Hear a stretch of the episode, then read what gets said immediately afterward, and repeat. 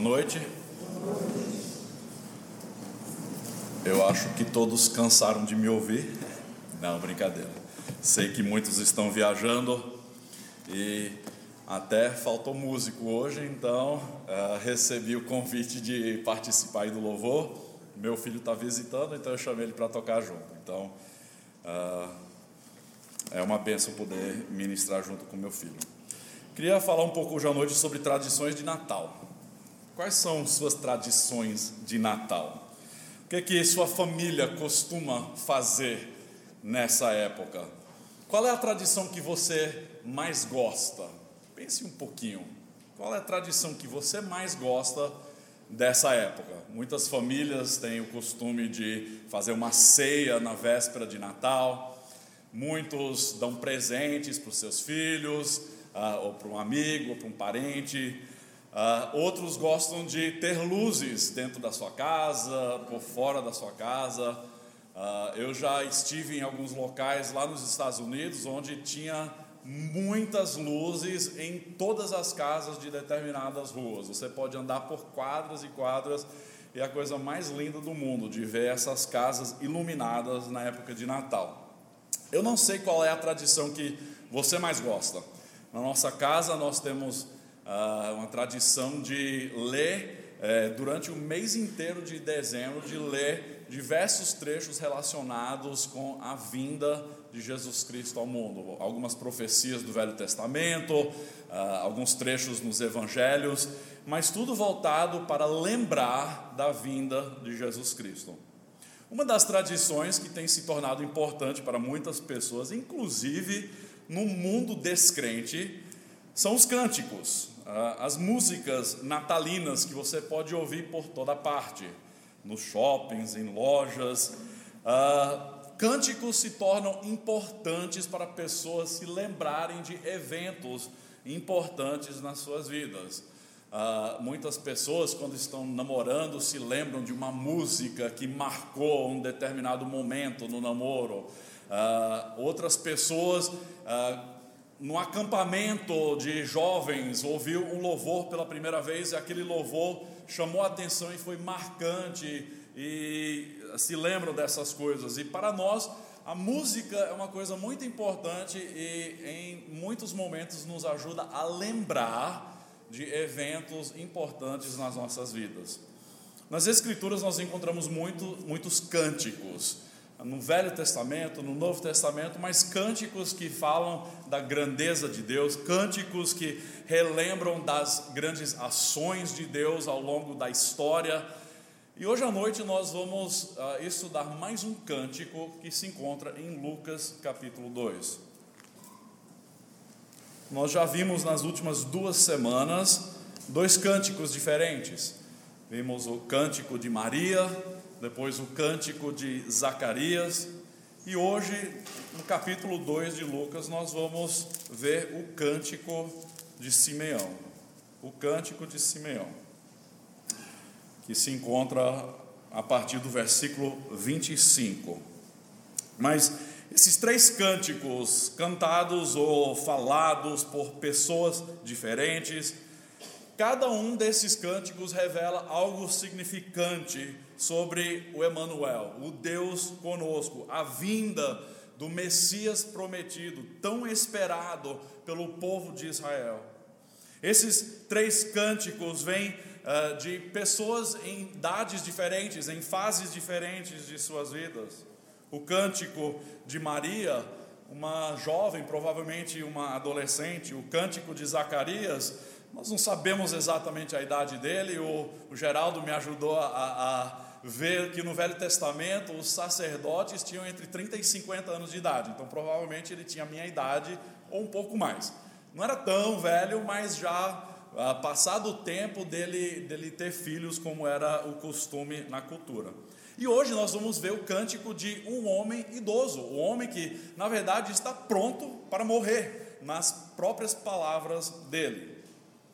Seu cântico é especial porque é um cântico de alegria, pois ele vê a esperança se tornando realidade. Simeão, nós vamos ver, é, é um homem experiente, um homem piedoso, um homem acostumado a louvar e adorar a Deus. É um cântico sobre transformação, sobre um novo mover de Deus na história de salvação.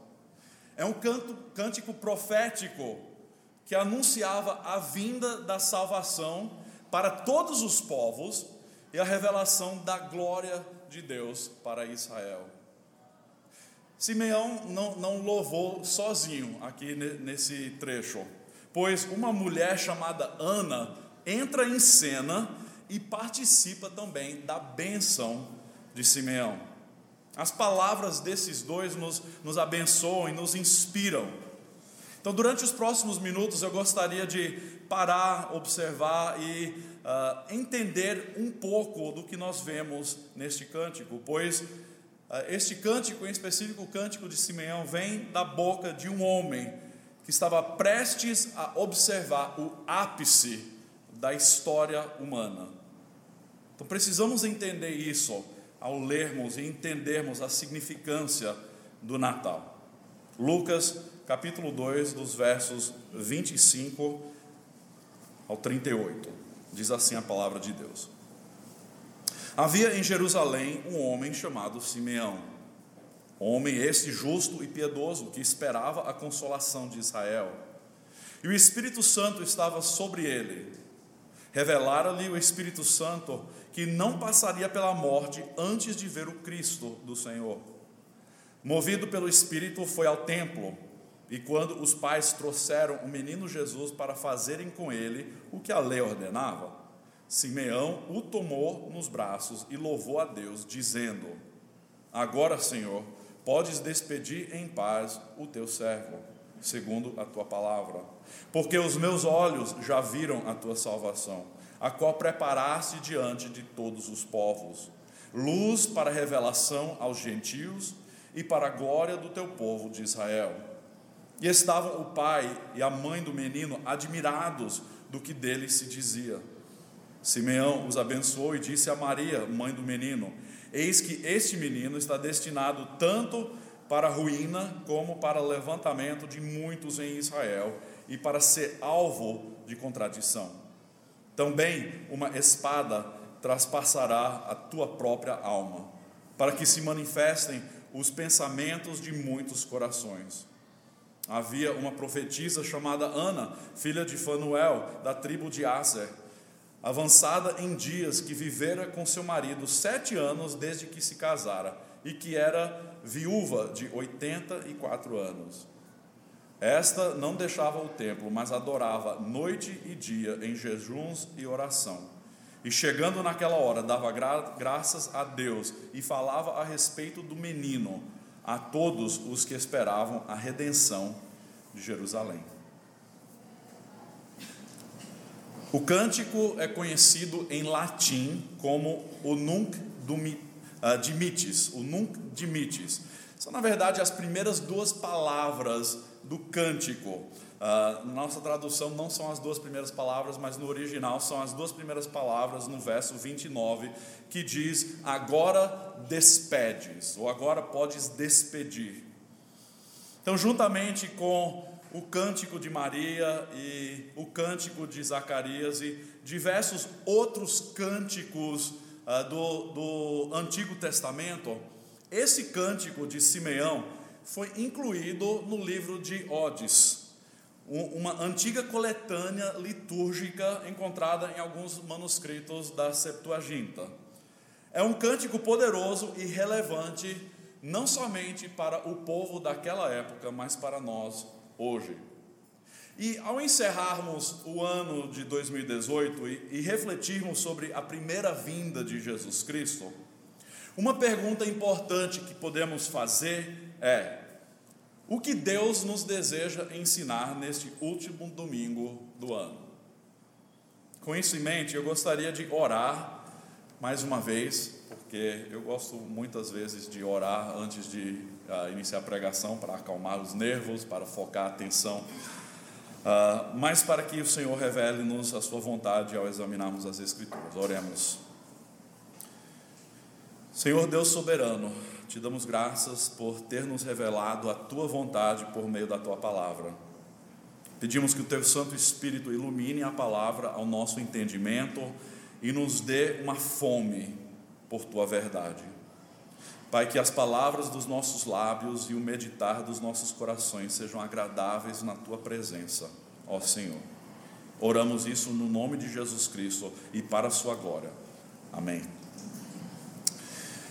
Ao escrever o seu evangelho, Lucas estava preocupado com a questão de testemunhas.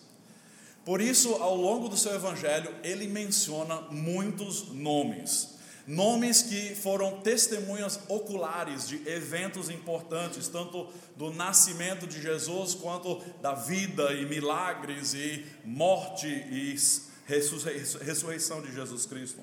Lucas estava preocupado em identificar testemunhas oculares. Aqui no relato do nascimento de Jesus, Lucas destacou várias testemunhas que presenciaram o fato do nascimento de Jesus. Na tradição judaica e, e, no Velho Testamento, era tamanha importância ter pelo menos duas ou três testemunhas para averiguar ou para determinar como verídico um acontecimento. Em Lucas 1 e 2, nós encontramos diversas testemunhas. Nós encontramos José, Maria, os pastores das ovelhas, Simeão, Ana, ah, era um número mais do que suficiente para comprovar a veracidade dos acontecimentos. É, é interessante que Lucas deixou ah, alguns, ah, alguns acontecimentos nesse período do nascimento de Jesus de lado, outros que nós encontramos em Mateus e, e em João. Por exemplo, Lucas não se preocupou em relatar que Herodes havia mandado matar todos os meninos abaixo de dois anos. Também ele não escreveu sobre a fuga de José, Maria e Jesus para o Egito. Lucas não mencionou a vinda dos magos do Oriente para adorar o Cristo. Mas Lucas se preocupou em destacar testemunhas oculares para comprovar a identidade deste menino, para mostrar que ele era de fato quem uh, estava profetizado e visto como as testemunhas observaram. Voltando a alguns versículos no trecho anteriormente, nós lemos sobre o nascimento de Jesus, nós lemos sobre os anjos que cantaram glória a Deus nas alturas diante dos pastores e lemos uh, no trecho sobre os pastores que foram uh, até Belém para adorar ao Cristo, para uh, reconhecer quem ele de fato era. E, e, depois de tudo isso, diz no versículo 20 que voltaram os pastores glorificando e louvando a Deus por tudo que tinham ouvido e visto, como lhe fora anunciado. Então eles estão adorando, louvando a Deus, porque aquilo que havia sido profetizado agora foi manifestado, agora foi cumprido.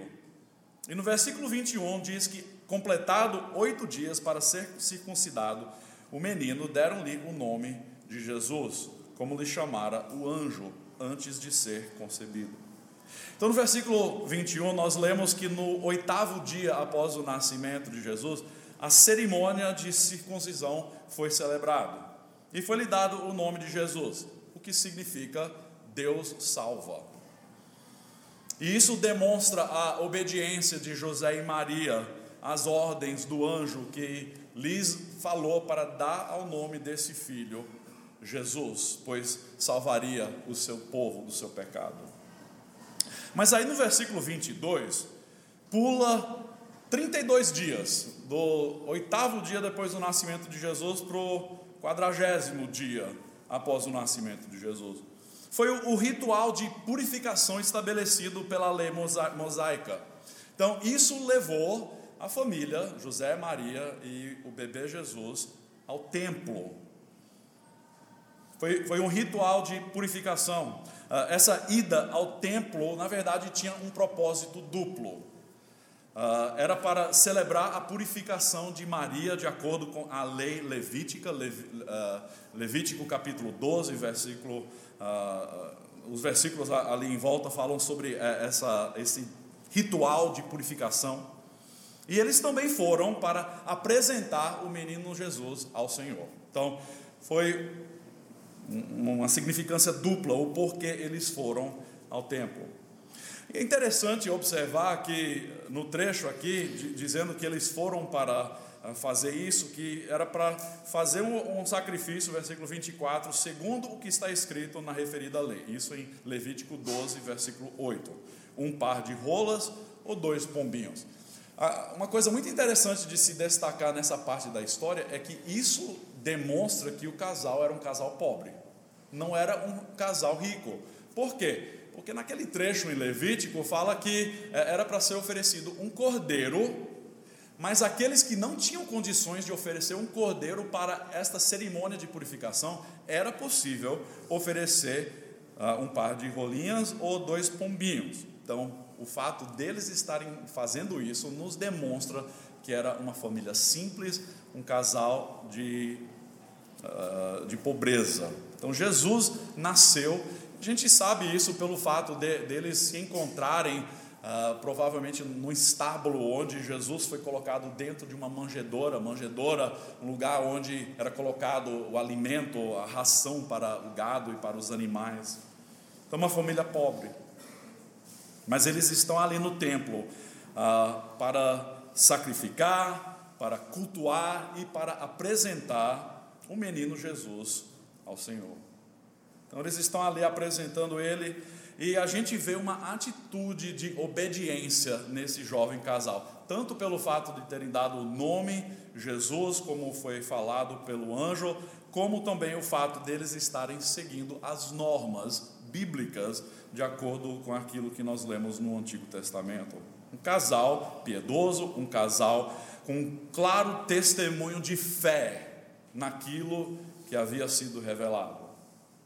Então, chegando José e Maria, eles tiveram um encontro com mais uma testemunha. O nome do homem é Simeão. É, Simeão é um personagem muito interessante, porque ele aparece do nada na história e poucos versículos depois ele some da história e a gente não tem mais nenhuma informação a respeito dele. Não sabemos quem ele de fato era, simplesmente sabemos que ele era um homem piedoso, um homem temente a Deus e um homem a quem o Espírito Santo uh, estava posando sobre ele e havia lhe revelado que ele não morreria até que ele tivesse visto uh, a redenção, ou, ou digamos a consolação de Israel. Essa expressão, a consolação de Israel, era o que eles esperavam, esperavam a redenção, esperavam o momento em que Deus viria, que o Emmanuel viria, Deus conosco, para trazer libertação do, dos inimigos, da, daqueles que oprimiam, para trazer libertação para o seu povo. E o Espírito Santo revelou a esse homem, Simeão, que ele não morreria até que ele visse isso acontecer.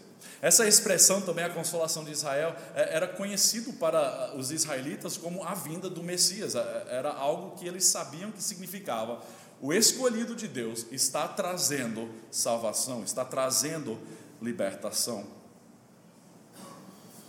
Então, como pano de fundo para, para essa história, pense um pouco sobre a situação cultural uh, e espiritual em Israel naquele momento. A nação de Israel estava certamente vivendo em momentos de apostasia. Havia muito legalismo, muita ênfase em tradições e, e as aparências externas. Os, os, fariseus e os saduceus estavam atuando com, com muita autoridade e uh, o foco principal era o que você fazia de forma externa as leis que eles haviam ampliado, as leis do Antigo Testamento, e os rituais eram muitos, e era tanta coisa que tinha que se observar que as pessoas normais tinham dificuldade de saber se estavam seguindo ou não a lei. Então, o foco era, era um foco muito externo, é, era a, a cultura da época, era a, a espiritualidade da época. Muito legalismo, e o povo tinha perdido de vista o plano de Deus. O povo estava em trevas, o povo estava vivendo em escuridão. E haviam muito poucos justos e piedosos nesse momento.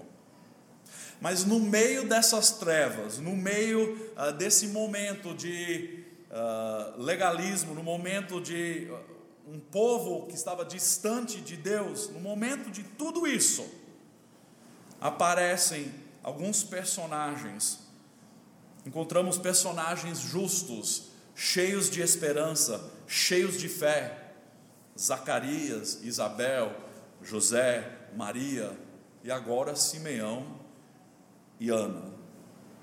Simeão era um nome comum em Israel, pois Simeão, se você se lembra da história do Antigo Testamento, Simeão era um dos filhos de Jacó. Então era uma das tribos, então era um nome comum, um nome conhecido. Mas o nome desse homem é, é significante dentro do contexto dessa história, porque o nome Simeão significa algo muito importante. Simeão significa Deus ouviu, ou Deus está nos dando ouvidos.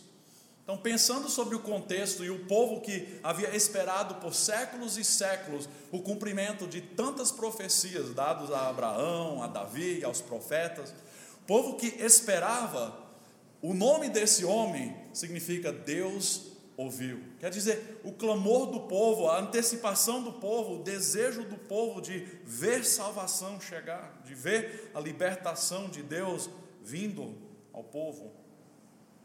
Simeão, ah, uma figura que aparece em poucos versículos, mas uma figura notável. Eu gosto muito desse homem, pelo que nós lemos em poucas palavras. Pois é um homem que estava cheio de expectativa, um homem que estava aguardando a vinda do Salvador, aguardando o cumprimento da profecia, ele estava aguardando a consolação de Israel. As promessas dadas a Abraão, a Isaac e a Jacó, que Deus faria um grande povo dos descendentes de Abraão, que Deus abençoaria este povo e que através desse povo Deus abençoaria todos os povos da terra. Ah, as promessas e a aliança que Deus fez com Davi, a promessa de que Davi teria um trono que duraria para todo sempre essas promessas foram muito importantes para Simeão e ele aguardava com fé e expectativa o cumprimento dessas promessas. O pastor John MacArthur ele diz que uh, Simeão era um pré-milenista, um pré-milenista. Por quê? Porque ele cria e aguardava a vinda do reino. Ele aguardava a vinda do reino, ele sabia que estava antecipando não meramente uma salvação individual para si mesmo, mas o reino prometido de Deus que estava por vir. Um reino verdadeiro e futuro, quando o povo de Deus seria libertado dos inimigos e dos opressores. Mas ele também antecipava a vinda da nova aliança, quando Deus prometia perdão permanente dos pecados. Quando Deus prometeu fazer um novo coração, remover o coração de pedra e criar um novo coração de carne. Este homem era um crente verdadeiro na obra redentora de Deus. Agora, tendo falado tudo isso, a gente já podia parar, porque já falei muito. Mas eu queria destacar aqui três lições, uh, eu creio que um pouco práticas uh, para as nossas vidas, pensando no ano novo que vai se iniciar em poucos dias. Primeiro, o nascimento de Jesus preparou Simeão para morrer. Eu vou tentar fazer uma conexão com as nossas vidas também e dizer que a vinda de Jesus também nos prepara para morrer. O versículo 26 nos diz: Revelara-lhe o Espírito Santo que não passaria pela morte antes de ver o Cristo do Senhor. Isso nos leva a entender que era um homem de idade já. Se, se ele foi revelado que não morreria antes de ver, mas o versículo 27 continua dizendo: movido pelo Espírito, ele foi ao templo. O Espírito está atuando na vida desse homem piedoso. Ele foi ao templo. E quando os pais do menino, quando José e Maria trouxeram o menino Jesus para fazerem com ele o que a lei ordenava, Simeão o tomou nos braços. Ele, não sei qual foi a conexão com esse casal, mas eles deram permissão de, de Simeão tomar Jesus nos braços. E ele louvou a Deus dizendo essas palavras: Agora, Senhor, podes despedir em paz o teu servo, segundo a tua palavra. Nós não sabemos por certo que ele era idoso, mas essas palavras, agora, Senhor, podes despedir em paz o teu servo, são palavras dizendo mais ou menos: eu estou idoso e agora que eu vi o menino prometido, o libertador, eu estou pronto para partir. Agora eu estou pronto. A palavra agora tem grande poder. É, era uma declaração, uma proclamação que indica que uma mudança dramática estava ocorrendo na história. Era, era um momento marcante que transformaria toda a história humana. Ah, eu li essa ilustração e gostei muito, porque tem muito a ver com isso. Pensem sobre um soldado designado para ser sentinela durante a noite. Ele fica atento, de olho na base, esperando o nascer do sol. Seu corpo cansado mas determinado a aguentar firme até o raiar do novo dia. Finalmente, o sol começa a nascer no horizonte, sua luz clareando todo o céu e as trevas desvanecendo por um momento. Um novo dia sendo pintado no quadro do céu. A tarefa desse soldado se completa. Cansado mas obediente, ele se apresenta ao seu comandante para ser aliviado de suas responsabilidades. É assim o que estava acontecendo com esse homem. Um homem que aguardou, provavelmente por anos, a expectativa era grande, ele sabia que ele não morreria até que Deus enviasse o Messias prometido. E agora ele se apresenta a Deus dizendo: Agora, Senhor, podes despedir em paz o teu servo, segundo a tua palavra. Foi assim o caso de Simeão. E do versículo 30 em diante, ele relata por que nós devemos prestar atenção ao nascimento desse menino.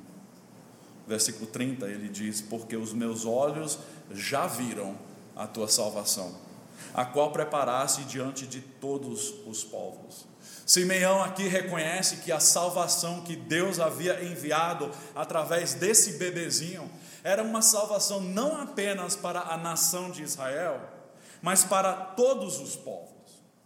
É, era uma salvação que era o cumprimento da promessa dada a Abraão de que Deus abençoaria todos os povos da terra por meio dos seus descendentes. Então Simeão cantou a respeito da salvação de Deus a respeito dessa operação de resgate maravilhosa de se contemplar.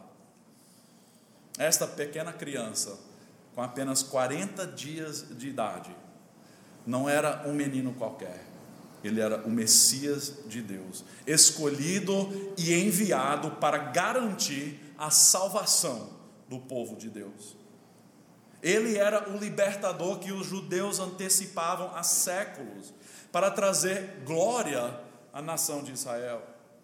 Mas a misericórdia de Deus é tão grande que ele veio não apenas aos judeus, mas a todos os povos. É, é como podemos dizer, é como se um rio enchesse por causa da chuva e transbordasse as suas margens, inundando toda a terra em volta. É isso que Deus está fazendo com o seu povo, com o povo de Israel. Ele está derramando graça e bênção no seu povo, está inundando e transbordando a sua glória e vai alcançar todos os povos da terra. A graça de Deus é assim, eu, eu agradeço a Ele por isso, porque eu faço parte desses gentios que também foram alcançados pela salvação maravilhosa de Jesus Cristo. Isaías relatou as palavras de Deus referente ao Messias em Isaías 49, versículo 6. Isaías 49, 6 diz assim: Pouco é o seres meu servo para restaurares as tribos de Jacó e tornares a trazer os remanescentes de Israel. Também te dei como luz para os gentios, para seres a minha salvação até a extremidade da terra. Meus irmãos, nós devemos louvar a Deus pela maravilha da salvação ter se expandido até os confins da terra. Então a vinda de Jesus Cristo marca a vinda de esperança para todos os povos, em todos os lugares. Mas nessa obra de redenção, nós não podemos deixar escapar uma questão extremamente pessoal na vida de Simeão. Ele disse: Os meus olhos viram a tua salvação. O que deu Simeão paz para encarar sua própria morte era o fato que ele havia visto o Messias. O Messias que estava trazendo salvação para todo o que crê. Ele estava pronto para morrer porque Jesus, o Salvador, havia nascido. Ele havia crido sem mesmo saber como tudo iria acontecer. Ele viu Jesus, o bebezinho, e entendeu que esse bebezinho era a solução de Deus para resgatar o que estava perdido. Ele entendeu que Jesus era a solução de Deus para restaurar o que estava quebrado. Que Jesus era a solução de Deus para salvar o que estava condenado. Que Jesus era a solução de Deus para reconciliar o que estava separado de Deus. Então Simeão experimentou grande alegria e grande paz, pois ele sabia que podia encarar a morte, preparado para se encontrar com Deus, pois havia confiado na obra redentora de Jesus Cristo. Pergunta para você hoje à noite: você já confiou na obra redentora de Jesus Cristo? Porque mais importante do que qualquer outra coisa nesse final de ano é que você esteja preparado para morrer. Que você esteja preparado para se encontrar com Deus. Porque a verdade é que todo mundo vai ter um encontro com Deus após a morte. Alguns para o juízo eterno, outros para a salvação eterna. Você está preparado? Se não, você precisa confiar e crer em Jesus Cristo como a única solução para lhe salvar, perdoar e garantir paz com Deus. Então a vinda de Jesus Cristo preparou Simeão para morrer. Mas a segunda coisa que eu quero que vocês observem é que a vinda de Jesus preparou Maria para sofrer.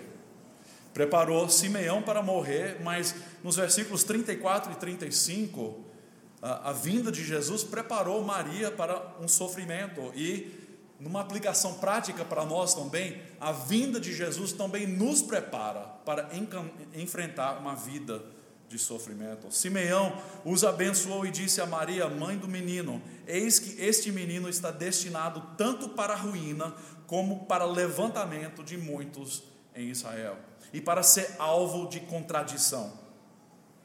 Aí o que ele diz aqui, também uma espada traspassará a tua própria alma. Maria, você vai sofrer por causa deste menino, para que se manifestem os pensamentos de muitos corações.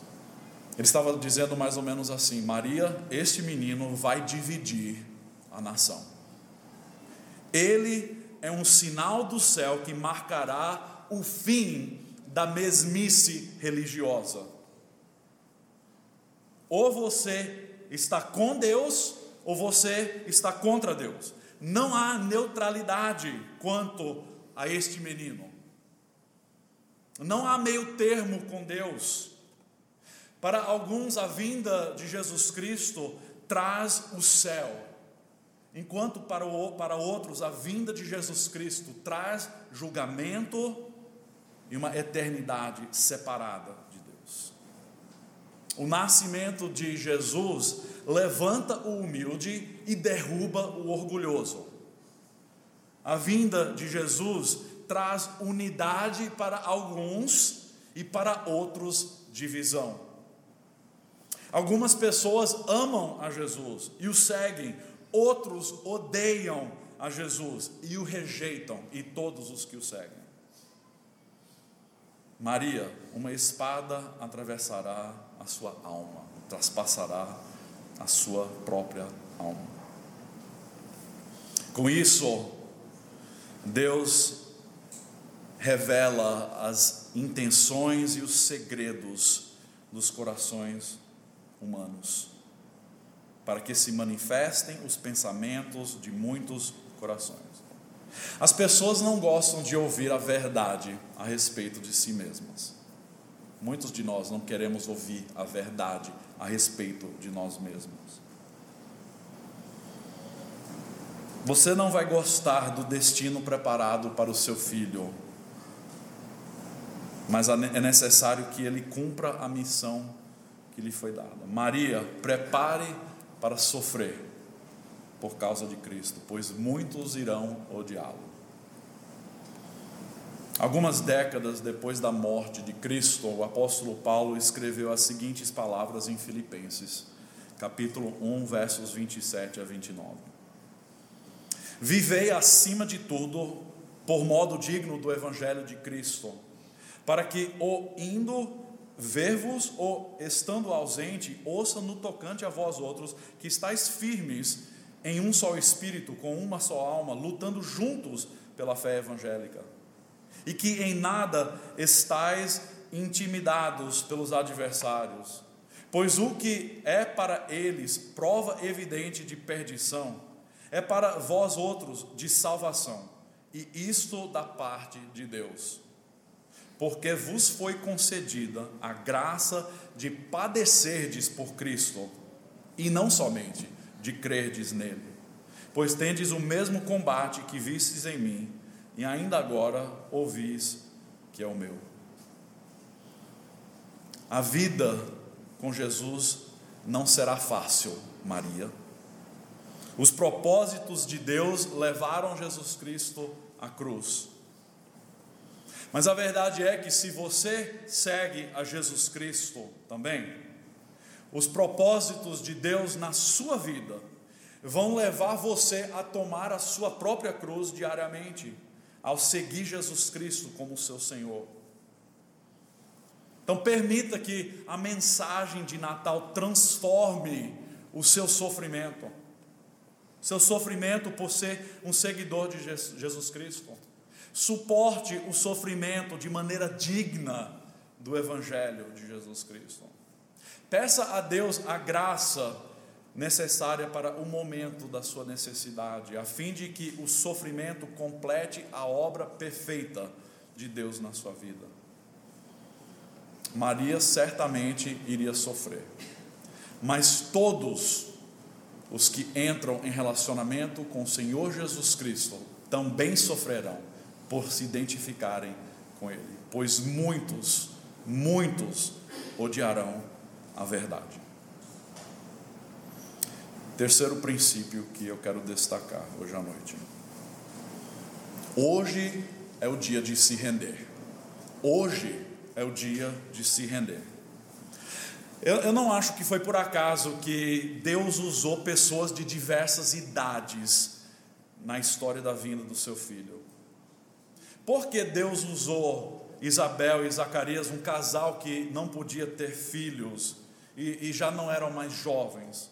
Porque Deus usou Simeão e Ana, não um casal, mas dois personagens com bastante idade.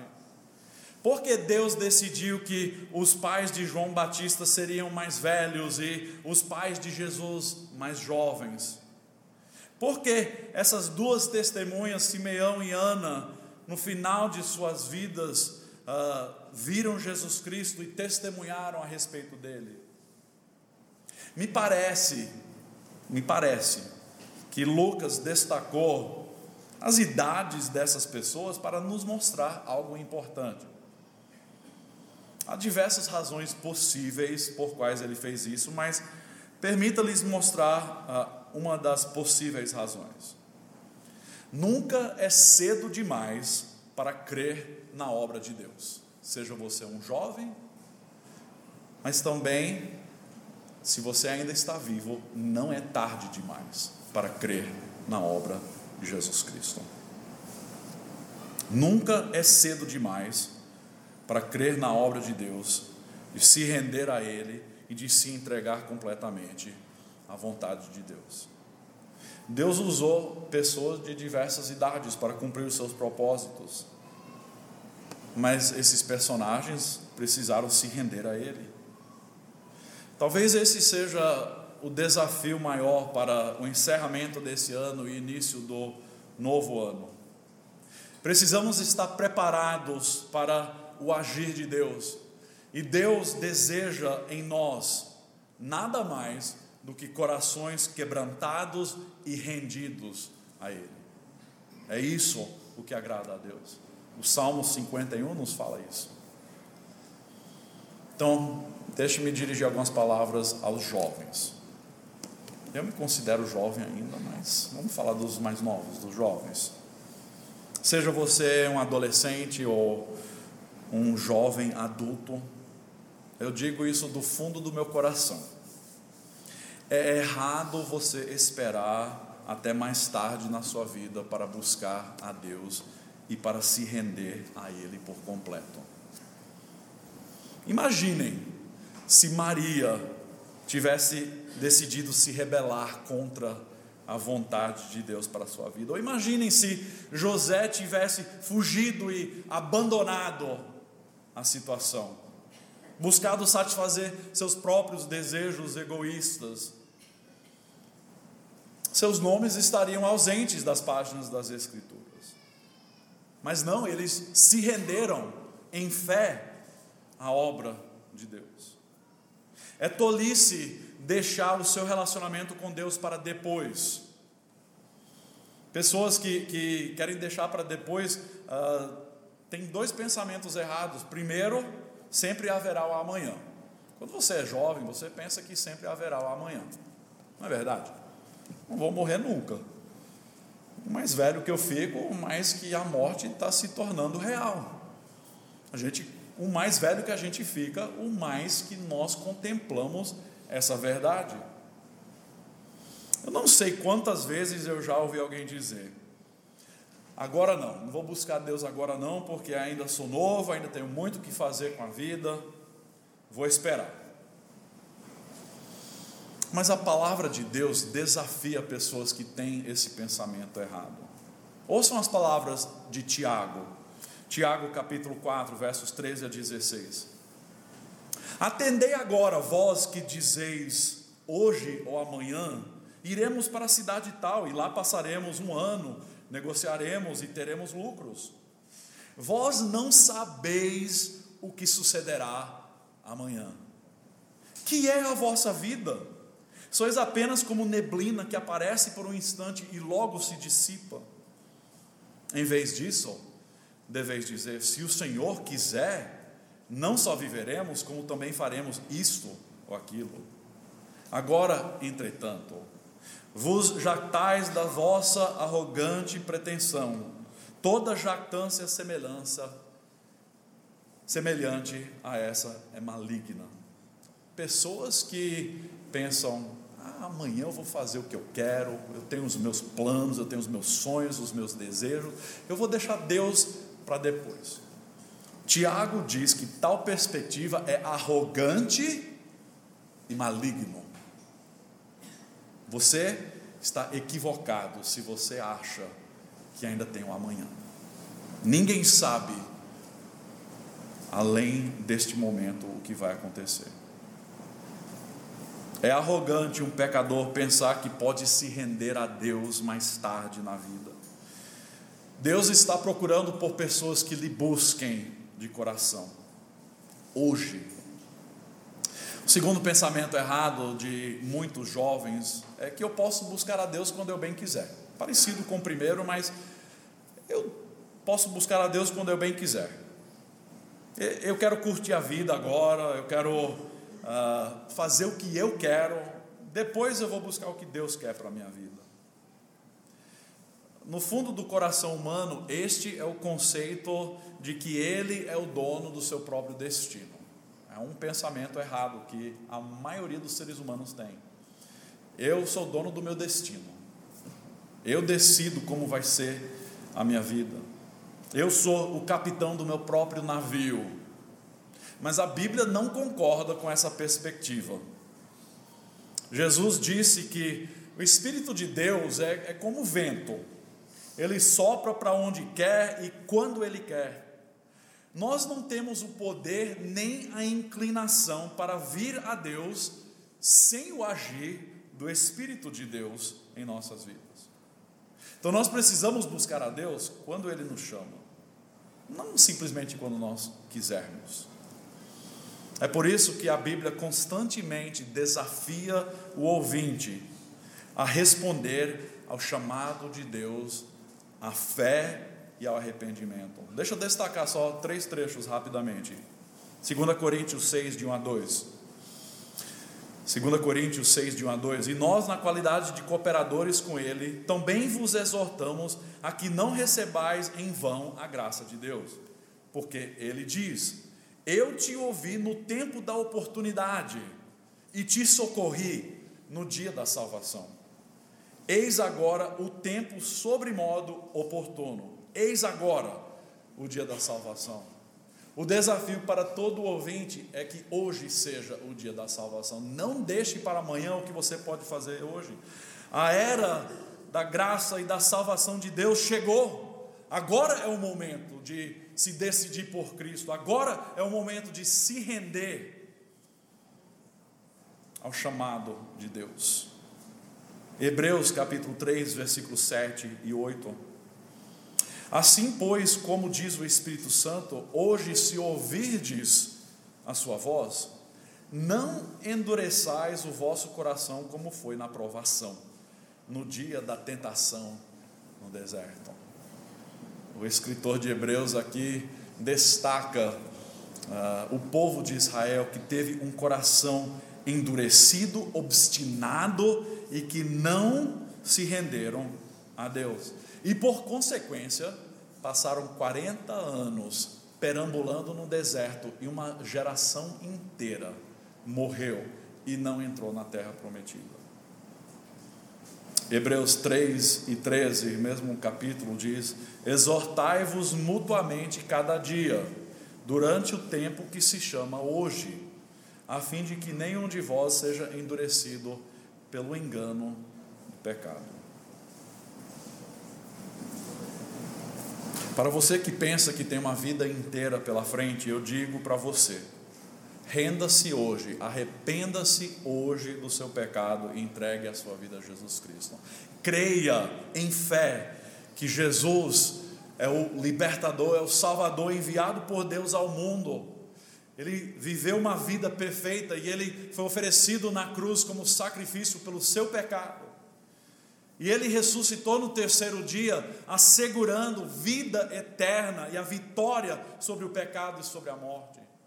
E você que está perambulando nessa vida pensando que você tem uma eternidade para decidir o que fazer com Jesus Cristo, ouça a palavra de Deus.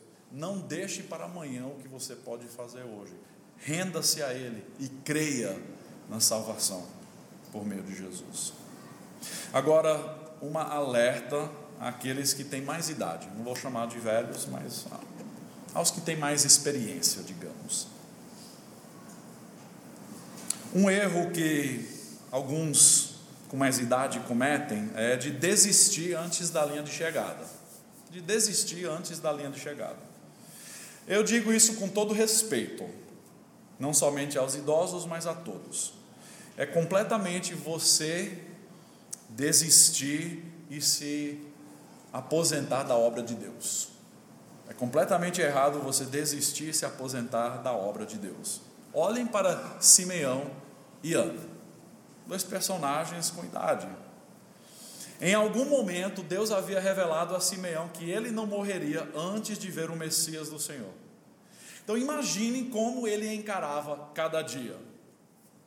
Ele deve ter pensado constantemente: eu vou ver o Salvador, eu vou ver o Messias, eu vou experimentar de primeira mão a revelação da salvação de Deus.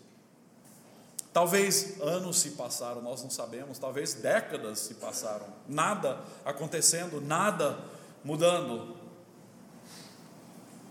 Com certeza houve um tempo na vida de Ana, quando ela também sonhava com uma vida abençoada e maravilhosa. Mas o trecho nos mostra que o marido dela morreu. Sete anos após o casamento, o marido dela morreu.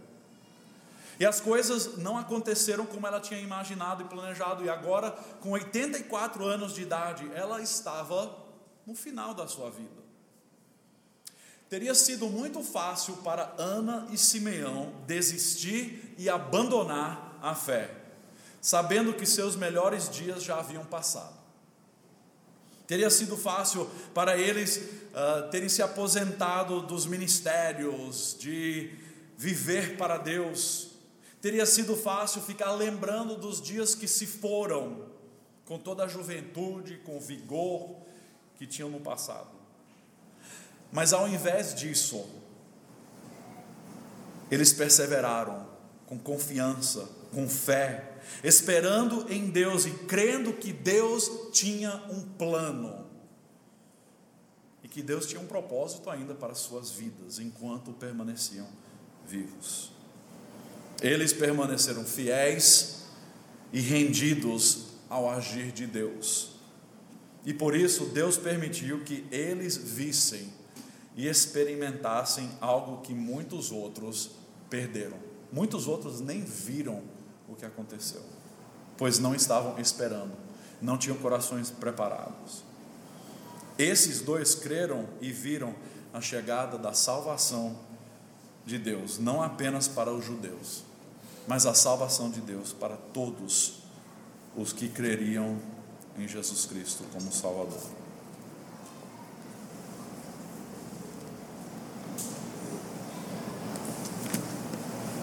Em conclusão, alguns desafios para vocês hoje à noite. Primeiro, descanse na obra salvadora de Jesus Cristo. Se você já conhece Jesus como Salvador, descanse na obra salvadora de Jesus Cristo. Saiba que a sua vida está nas mãos de Deus.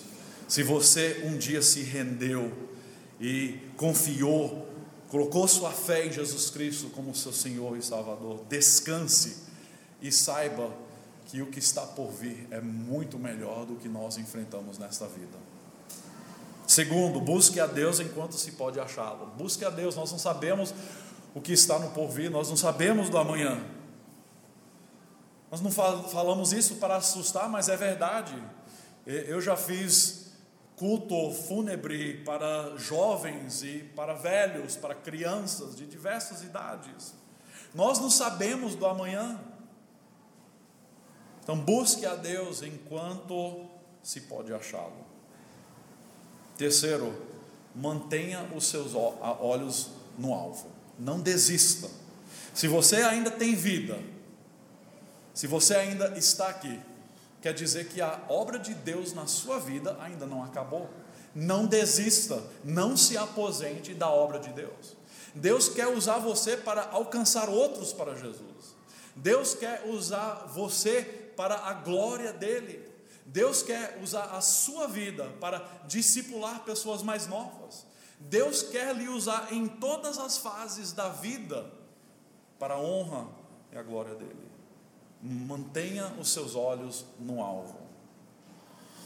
Quarto, tenha fé. Não desiste, não abandone a fé, não desista. Tenha expectativa, assim como Simeão esperava a vinda do Messias, nós também esperamos a vinda do Messias. Não pela primeira vez, mas pela segunda vez. Primeiro nós esperamos o arrebatamento, quando ele nos levará para estar consigo, mas eventualmente esperamos a vinda do Messias, quando ele derrotará todos os seus inimigos e ele estabelecerá o seu reino milenar.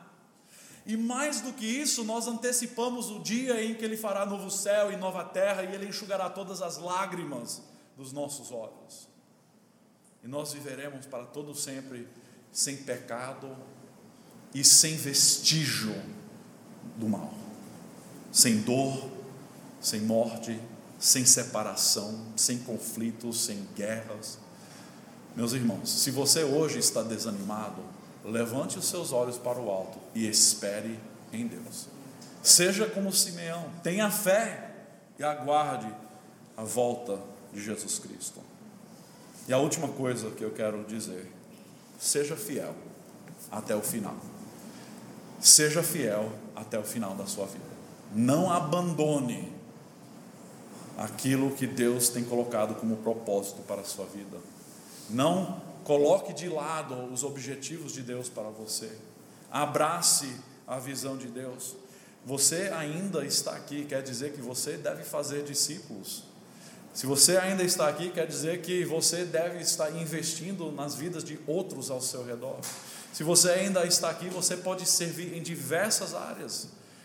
Pessoas dizem: Ah, mas é, eu estou enfermo, não tenho como sair de casa. Então, ore, seja um guerreiro de oração em prol dos missionários, em prol dos ministérios, em prol da igreja, em prol do evangelho que está se expandindo por toda a terra.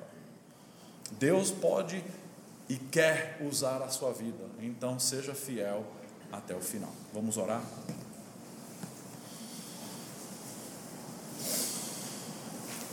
Senhor Deus, eu fico empolgado com a maravilha da vinda do teu filho Jesus Cristo ao mundo.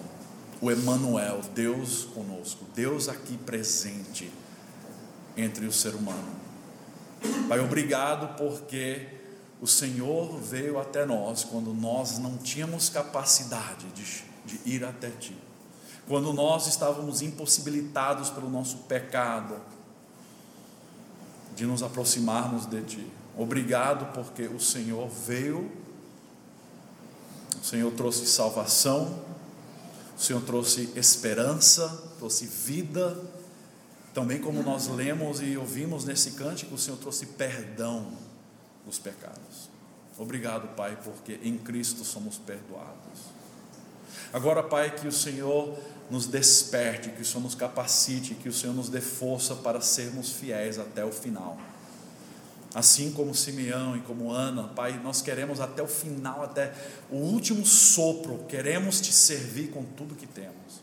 Queremos te adorar, queremos fazer discípulos, queremos alcançar vidas para Jesus Cristo. Pai, use as nossas vidas na obra do teu reino para a tua honra e a tua glória.